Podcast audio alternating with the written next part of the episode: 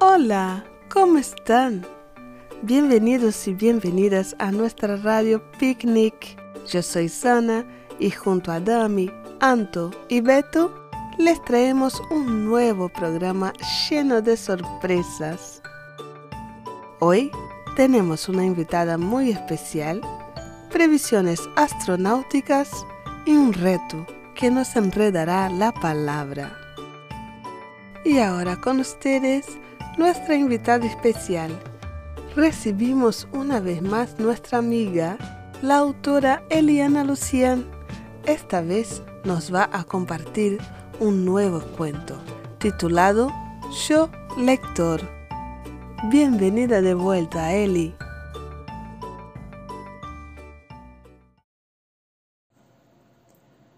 Yo Lector. A Pedro no le gustaba leer. No le encontraba sentido a eso de estar sentado con un libro en las manos en lugar de estar viviendo. No había caso. Le compraban libros llenos de colores, libros de tapas duras y de tapas blandas, libros que prometían saludarlo en veinte lenguas a su elección, pero siempre terminaban juntando polvo en las estanterías. Hasta que un día llegó a sus manos una historieta, de una manera bastante curiosa. La encontró en el banco de una plaza, como si hubiera estado sentada allí esperándolo. Sin nada más que hacer, la agarró, la abrió y en ese preciso momento lo vio por primera vez. Ahí estaba el héroe, el detective de mirada segura y facciones angulosas, de sombrero y gabardina, de manos firmes y palabras concisas. Y Pedro se encontró con él, con él mismo, porque era él quien vivía a través del personaje. Claro, junto al detective estaba ella, la mujer fatal. ¡Qué curvas! ¡Qué mirada! Así fue como, casi sin darse cuenta, Pedro se transformó en un lector voraz. Cuando terminó con todas las historietas, Siguió con los cuentos, las novelas, las poesías. Una tarde se encontraba totalmente sumergido en una novela policial. La tensión llegaba a su punto máximo. El detective estaba por atrapar a los malhechores con las manos en la masa. Un día oscuro, lluvioso, los había seguido sigilosamente hasta su guarida, y desde la ventana del altillo los vigilaba, esperando el momento para actuar. Pero no. Justo en ese instante el cabecilla lo descubre y le ordena a sus secuaces que lo persigan. Ágilmente, el detective sale por la ventana y baja por el techo, corre por las callejuelas brillantes de lluvia, esquiva autos, transeúntes, trepa muros, pero llega hasta un callejón sin salida. ¿Sin salida? Sí. Atrás está el imponente muro de un edificio y al frente ya se divisan los dorados dientes de los rufianes resplandeciendo en la oscuridad. En ese momento, Pedro siente que su corazón se le va a salir por la boca. No puede creer que todo vaya a terminar de una manera tan atroz. Los malvados se acercan más y más, como en cámara lenta. El detective está acorralado y por más que busca, no encuentra una salida. Hasta que, inesperadamente, ¡Paren! grita Pedro. ¿Qué? dicen los rufianes asombrados. Váyanse. No avancen más. repite.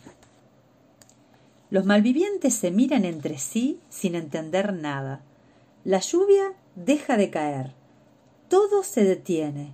Y de pronto el detective, con cara de pocos amigos, pregunta ¿Quién dijo eso? Tímidamente, tartamudeando, Pedro responde yo, el lector. En ese preciso instante, todos los personajes empiezan a protestar y muy enojados hablan al mismo tiempo. Así que ahora recibimos órdenes del lector, como si no fuéramos profesionales, como si no supiéramos lo que tenemos que hacer. Pedro, avergonzado, sin saber a dónde meterse, muy lentamente empieza a cerrar el libro mientras mira la escena por el rabillo del ojo. Cuando el libro ya está totalmente cerrado, el silencio lo invade y se deja escurrir en el sillón con un profundo suspiro. ¿Está seguro de que nunca más va a volver a cometer semejante error? Nunca más les dirá a los personajes lo que deben hacer. Bueno, al menos lo va a intentar.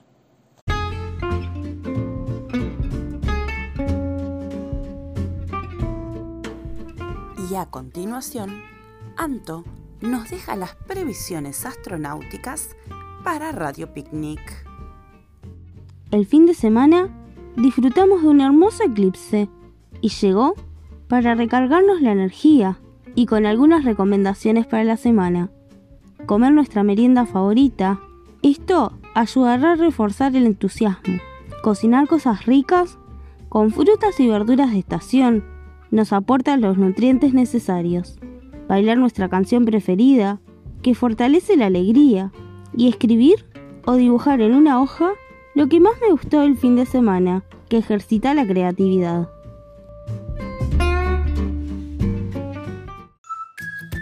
Gracias, Santo, por las sugerencias que diste en ese horóscopo de eclipse. Apenas llegue a casa voy a prepararme un rico jugo de zanahoria, naranja, mandarina y remolacha, que son algunas de las frutas y verduras de estación. Por aquí les radio a la Damiancito y les cuento que la semana pasada una de mis mejores amigas me trajo un mega desafío y estuve todos estos días intentando decirlo sin que se me trabe la lengua. Es un juego muy divertido y por eso hoy lo quiero compartir con ustedes. Aquí va. A quienes les guste contar cuentos, cuando cuenten cuentos, cuenten cuántos cuentos cuentan, porque si no cuentan cuántos cuentos cuentan, nunca sabrán cuántos cuentos cuentan. Y ese es el desafío, un trabalenguas. Ahora de nuevo y escuchen atentamente.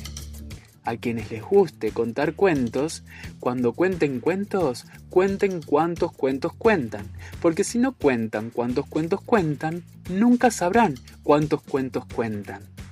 Si desean, pueden retroceder el audio para volver a escucharlo o poner en pausa para practicarlo.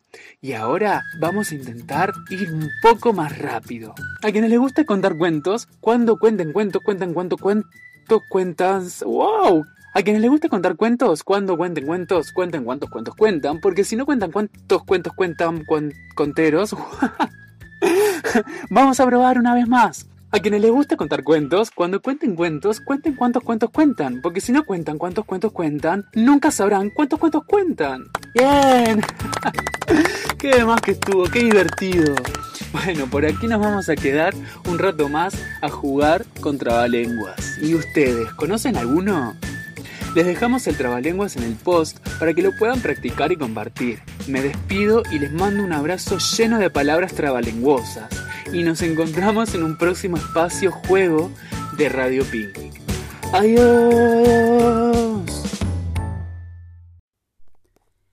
Y de esta manera nos despedimos de un nuevo episodio de Radio Picnic y esperamos volver a encontrarnos muy pronto. Les mandamos un abrazo bien fuerte.